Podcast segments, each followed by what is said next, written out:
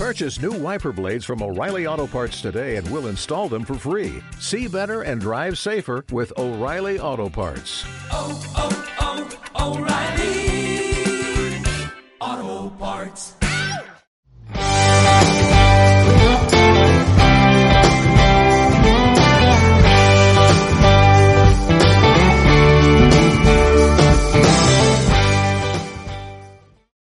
Nos arraigamos a las opiniones acerca de nosotros, las opiniones de los demás. Cosa que puede cambiar, porque quien te quiere hoy mañana no te quiere ni ver ni en pintura.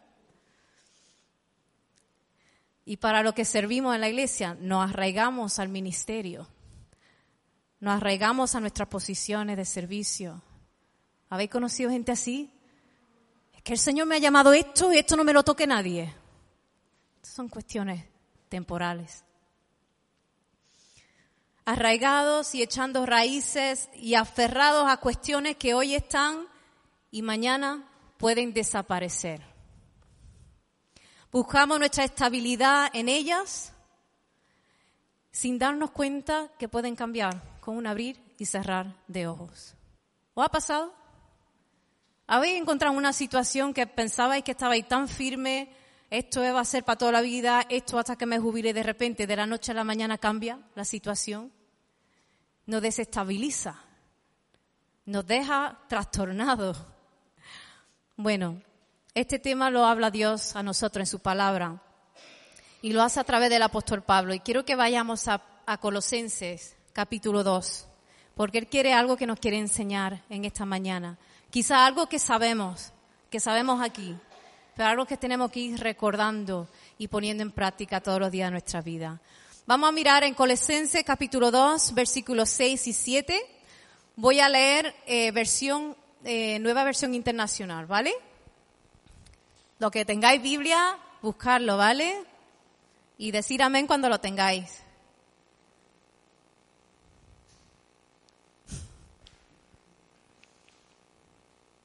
¿Alguien lo tiene? Vamos allá. Dice lo siguiente, por eso, de la manera que recibieron a Cristo Jesús como Señor, vivan ahora en Él, arraigados y edificados en Él, confirmados en la fe que se les enseñó y llenos de gratitud. En primer lugar, Dios nos dice que lo que hemos recibido a Cristo como Señor debemos vivir en Él. En Él. Y este punto me viene muy bien porque precisamente el viernes en el estudio bíblico eh, nuestro profesor Javier Gómez nos habló de lo que significa en Él, sin saber que yo iba a predicar de esto, ¿vale? Y entonces cuando hablamos de que eh, vivir en Él suena un poco abstracto porque dice, bueno, yo creo en Jesús, yo claro que vivo en Él. No, no, no, creer en Jesús no es solamente porque dice lo que habéis recibido a Cristo, vivir en Él. ¿Vale? Entonces recibir a Cristo no da por hecho de que estás viviendo en Él. Es un paso más que debemos tomar. Y decíamos nosotros el viernes, ¿qué significa eso? Porque eso, la verdad que podría darnos algún detalle para poder saber si estoy viviendo en Él. Y es lo siguiente, hablábamos y decía, cuando una persona vive en el mundo de las drogas, ¿qué significa eso? ¿Que vive en otro mundo? ¿En otro mundo? ¿En otro planeta? No. ¿Qué vive? Completamente influenciado por las drogas. Cuando una persona vive en el mundo de las drogas, toma decisiones en base a esa influencia. Entonces, si yo digo, vivamos en Cristo, como dice el apóstol Pablo, tener cuidado de vivir en Él, ¿qué estamos diciendo? Que Cristo debe ser nuestra mayor influencia. Cristo debe ser quien dirige las decisiones que tomamos día tras día. Yo recuerdo que cuando era adolescente se hicieron muy popular unas pulseras que ponían WWJD, que significa en inglés What would Jesus do? Repetir conmigo. What would Jesus do? Qué broma. en español es mucho más fácil. ¿Qué haría Jesús? ¿Qué haría Jesús? Y andábamos todos los adolescentes, sean más cre- creyentes, menos creyentes, todos andábamos con esas pulseras. No sé cuántos de vosotros habéis tenido esas pulseras o la habéis visto en alguna vez. Estuvieron muy populares en finales de los 90, principios de los 2000. Muy populares. Eran guapísimas porque claro, la llevabas puesta y te enfrentaba en alguna situación y miraba la pulsera y decía, uy, ¿qué haría Jesús? ¿Cómo reaccionaría Jesús? ¿Qué decisiones tomaría Jesús? Y nos tenía firme, firme, firme, firme. ¿Y si tuviésemos algo así hoy? Unas pulseritas para recordarnos. O estos que son más, más modernos todavía, unos tatuajes. algo que veamos todos los días que nos diga, ¿qué haría Jesús? Os aseguro que si verdaderamente pensáramos eso, cambiaría nuestra manera de responder, cambiaría nuestra forma de hablar, cambiaría las decisiones que tomásemos en el día a día, cambiaría las personas con las que nos relacionamos y las conversaciones que tenemos, cambiarían muchísimas cosas. Porque estaríamos pendientes de qué? De lo que haría Jesús en mi lugar. Eso es vivir en Él. Eso es vivir en Él. A veces pensamos de que vivir en Él es tomar la decisión de que Él sea tu Señor y Salvador y gloria a Dios. Ese es el primer paso. Pero eso es un paso puntual. Vivir en Él es un paso continuo. Día tras día, minuto tras minuto, decisión tras decisión.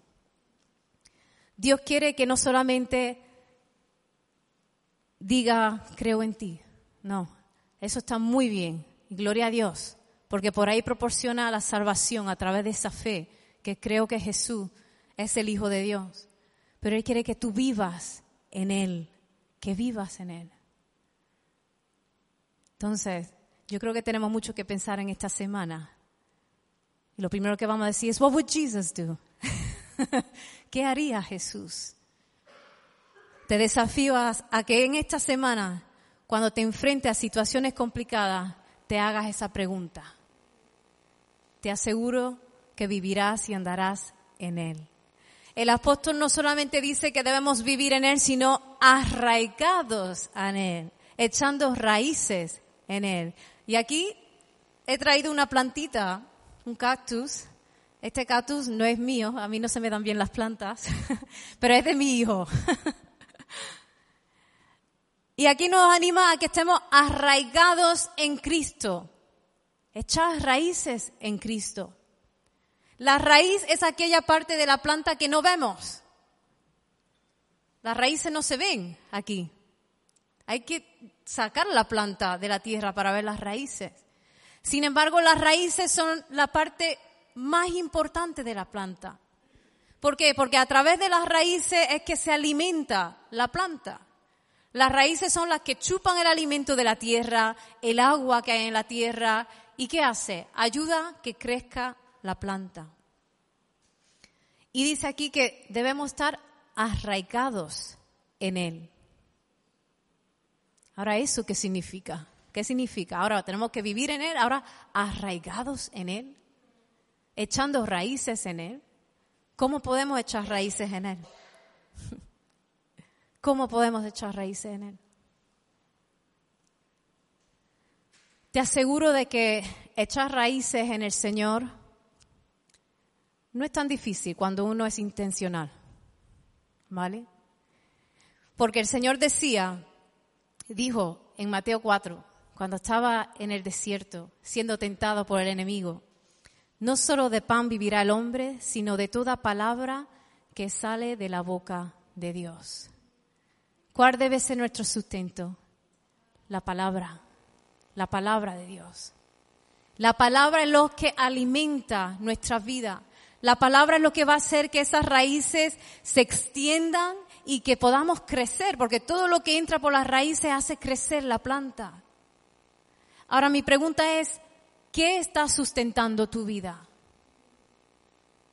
¿Verdaderamente te está sustentando la palabra del Señor? ¿Te está sustentando una relación? Mientras que esté bien con mi marido, mientras que eh, me des palabras de ánimo y piropos, yo estoy bien. ¿Te estás sustentando con eso? ¿Te estás sustentando de un diagnóstico médico? Esto es lo que hay, esto es lo que me espera, porque me han dicho que tengo esto y solamente esto, entonces toda mi vida tiene que estar girada a esto. ¿Te estás sustentando del telediario? Ese sí, ese es complicado. Hay gente que todos los días necesita enterarse de todas las noticias que hay en todo el mundo, aquí en España, cosas que luego sabemos que no son exactamente verdades, sino son opiniones, son verdades un poco torcidas. Sin embargo, nos sustentamos de eso. Si hoy, eh, si hoy dicen que ha bajado el euro, miedo. Si hoy dice que ha habido un brote de COVID en algún lado, no salimos a la calle por miedo también. Nos estamos sustentando de forma inadecuada. Cuando nos sustentamos de estas cuestiones tan cambiantes, tan temporales, estamos contaminando nuestra vida. Estamos contaminando nuestra vida. Lo que estamos haciendo es meterle veneno a esas raíces y no podremos crecer. Solamente en la palabra del Señor podremos crecer. Solamente en la palabra del Señor nos podremos sustentar. Si vivimos en Él, debemos tomar en cuenta su palabra. Debemos sustentarnos de su palabra. Dice algo en, el Salmo 1, lo tengo apuntado por aquí. Dice, bienaventurado, bendecido, afortunado, aquel que medita en la palabra de Dios de día y de noche. Y el versículo 3 pone, será como un árbol plantado junto a corrientes de aguas que da su fruto a su tiempo y su hoja no cae. Y todo lo que hace prosperará. ¿Cuántos quieren eso? Prosperar, dar fruto, siempre, su hoja no cae, nunca pierde el ánimo, nunca pierde la fuerza, nunca pierde la salud espiritual. El que medita y se sustenta en la palabra del Señor, el quien echa raíces, en la palabra del Señor es quien disfruta de estas bendiciones. Afortunados, bendecidos. Yo quiero ser próspera y bendecida. Amén. Yo sé que vosotros también. Y Dios nos ha llamado a ello. Pero tenemos que arraigar a su palabra. Amén. Sigue diciendo no solamente vivir en Él, arraigados en Él, pero edificados en Él edificados en Cristo. Oh, ¿Eso qué significa? ¿De qué vamos paso por paso? Fíjate que he cogido dos versículos ¿eh? y lo que vamos a sacar de estos dos versículos, edificados en Él. Mira lo que dice Jesús en Mateo 7, 24 a 27. Buscarlo porque no va a salir en la pantalla, hermano. Esta historia, esta parábola la conocéis, si no todos, la mayoría. Dice lo siguiente, cualquiera pues que me oye estas palabras y las hace, le compararé a un hombre prudente que edificó su casa sobre la roca. Descendió la lluvia, vinieron ríos, soplaron vientos y golpearon contra aquella casa y no cayó, porque estaba fundada sobre la roca. Pero cualquiera que me oye estas palabras y no las hace, le compararé al hombre insensato que edificó su casa sobre la arena. Y descendió lluvia y vinieron ríos, y soplaron vientos y dieron con ímpetu contra esa casa. Y cayó y fue grande su ruina. Edificar, edificados en él. Esto requiere acción. Las cosas no se hacen solas. Hay que construirlas, hay que edificarlas. En los programas de reforma que veo tardan semanas y semanas y semanas en conseguir aquello que quieren conseguir. Pero hay algo muy interesante, dice edificar sobre la roca. ¿Sabéis quién es la roca? Cristo, Jesús. Edificar sobre la, sobre la roca. ¿Y cómo edificamos sobre la roca? Él nos lo ha dicho. El que oye mi palabra el que se alimenta de la palabra, el que echa raíces en la palabra, ¿qué debe hacer? Hacerla. ponerla en acción. Eso es edificar. Eso es edificar sobre la roca. No es suficiente venir aquí, llenarte, sentirte bien, recibir una palabra, subrayarla y mañana lunes sigues viviendo igual como has vivido antes. No. Es muy buen hábito subrayar. Mejor hábito practicar. Practicar la palabra. Solamente cuando echemos raíz en la palabra y empecemos a edificar sobre ella, estaremos fortalecidos para pasar las tormentas de esta vida, porque ninguno somos exentos a las tormentas, ninguno.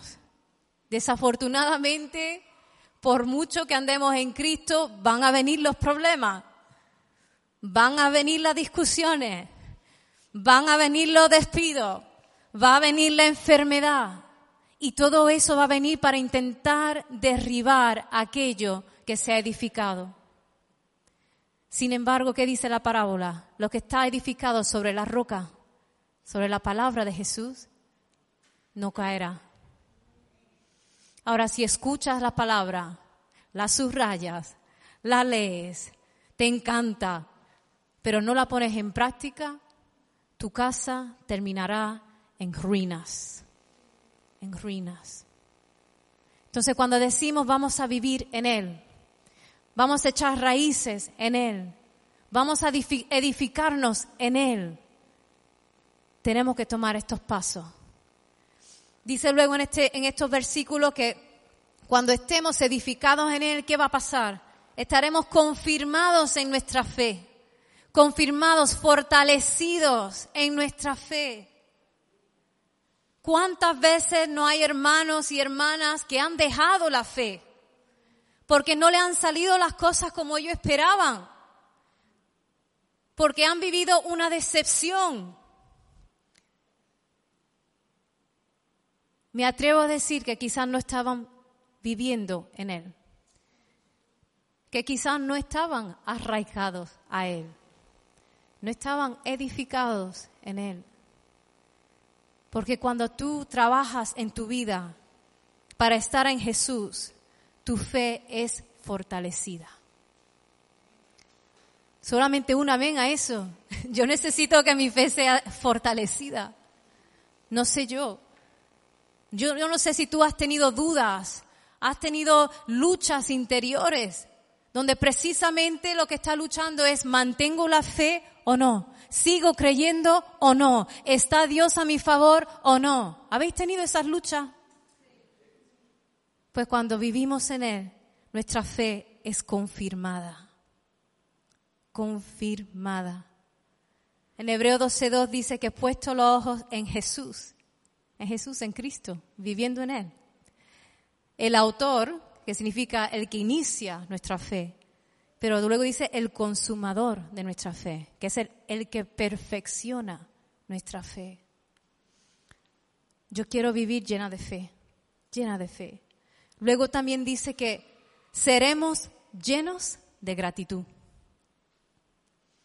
¿Cuántos tienen gratitud en vuestros corazones? Yo tengo gratitud en mi corazón. Ahora, otra pregunta. ¿Cuántos están llenos de gratitud? Buena pregunta, ¿verdad? ¿Cuántos están llenos de gratitud? Yo aún estoy trabajando en ello, porque cuando se está lleno de gratitud, no entra nada más. Esta botella está llena de agua, no tiene agua, está llena de agua. Yo aquí no le puedo echar Coca-Cola. Yo aquí no puedo echarle ningún polvito mágico porque se sube, aquí ya no entra. No puede echarle ni hielo porque está llena. Cuando estamos llenos de gratitud, no hay lugar para la queja. No hay lugar para la decepción. No hay lugar para el rencor. No hay lugar para la, para la duda. Puedes tener momentos de duda, pero no llega a entrar porque estás lleno. Yo quiero estar llena de gratitud llena, que no entre nada más, solamente gratitud al Señor. independientemente de lo que esté viviendo, independientemente de la tormenta, independientemente de la situación, llena de gratitud. Eso solamente ocurre cuando vivimos en Él. Hermanos, yo quiero vivir en Él.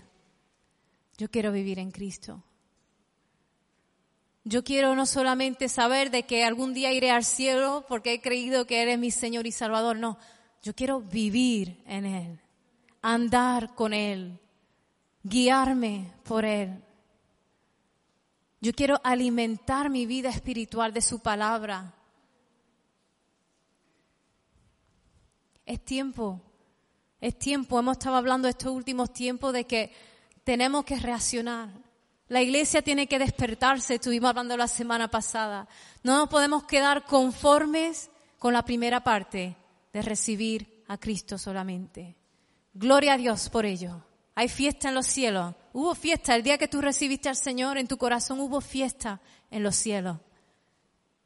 Pero Cristo quiere estar presente en cada momento de tu vida. Y eso, ¿sabéis qué? Lo decidimos nosotros lo decidimos nosotros, nadie más, nosotros, tú y yo. Y cuando decidamos vivir en Cristo, veremos cómo creceremos en fe y seremos llenos de gratitud. ¿Sabéis que la gratitud trae alegría? Alegría. ¿Habéis visto o habéis estado, no sé si habéis hecho algún viaje misionero, habéis estado en lugares de extrema pobreza? Y le llevas un detallito pequeñito que si a los niños, a las familias, una compra pequeña, se llena el hogar de gratitud. Hay una alegría extrema por cosas que incluso para nosotros no tienen importancia. Recuerdo una vez que me contó Antonio que él estuvo en Honduras en un orfanato. Le llevó chupachú a los niños y los niños se volvieron locos de gratitud, contentos se regocijaban. Yo quiero vivir así, que yo pueda ver cada bendición del Señor, por muy pequeña que parezca, y yo pueda disfrutar y gozarme en gratitud. Vamos a orar, hermanos. Vamos a orar y vamos a orar precisamente que el Señor nos dirija, que podamos vivir en Él, en Él, echar raíces en Él. Echar raíces en su palabra, poner su palabra en práctica, edificar solamente sobre lo que Él ha designado para nosotros. Todo lo demás es pasajero. Él es eterno. Su palabra no pasará. Y lo mejor es que nosotros tenemos acceso a eso. Amén. Vamos a orar. Padre, te doy gracias, Señor. Gracias Señor porque tenemos el privilegio de llamarte Señor y Salvador. Tenemos Señor el privilegio Señor de llamarte papá, de, llamarte amigo incluso. Señor, tú has sido bueno con nosotros. Señor, gracias, gracias, gracias por el regalo de vida eterna que tienes, Señor, para cada uno de los que están aquí. Señor, pero hoy te pido, Padre, que podamos empezar a vivir en ti.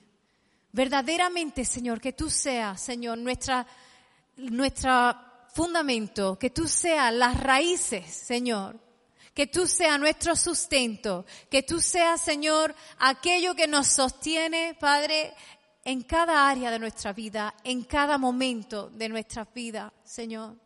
Queremos edificar sobre ti, sobre tu palabra, Señor, porque tu palabra es poderosa, tu palabra es fiel y verdadera. Tu palabra nunca, Señor, nos va a llevar a un lugar donde tú no quieres llevarnos, Señor. Tu palabra fortalecerá nuestra fe, Señor. Te damos gracias, te damos gracias, te damos gracias, Señor, porque tú quieres llenarnos de gratitud. Tú quieres llenarnos, Señor, de alegría. Tú quieres llenar nuestra copa hasta estar rebosando, mi Dios. Que no haya lugar para aquello que no te agrada. Que no haya lugar, por mucho que quiera entrar, para aquello, Señor, que nos separa de ti. Te pido, Padre, que tú ayudes a tu iglesia vivir en ti, mi Dios. Necesitamos vivir en ti. Separados de ti nada podemos hacer, mi Dios. Separados de ti no hay nada que podemos hacer. Queremos vivir en ti, mi Dios. Y que eso nos distinga, Señor, de aquellos que no te conocen. Que podamos basar nuestras decisiones, nuestras respuestas, Señor, ante la vida, Señor, en lo que tú harías. No lo que me parece bien, lo que tú harías. Gracias, Señor, por tu iglesia. Gracias por tu palabra. Y gracias, Señor, porque hoy decidimos echar raíces en ti. En tu nombre, Padre. Amén y amén. Amén. Hermanos, por el Señor os bendiga mucho y que os ayude a seguir echando raíces en Él. Amén. Amén.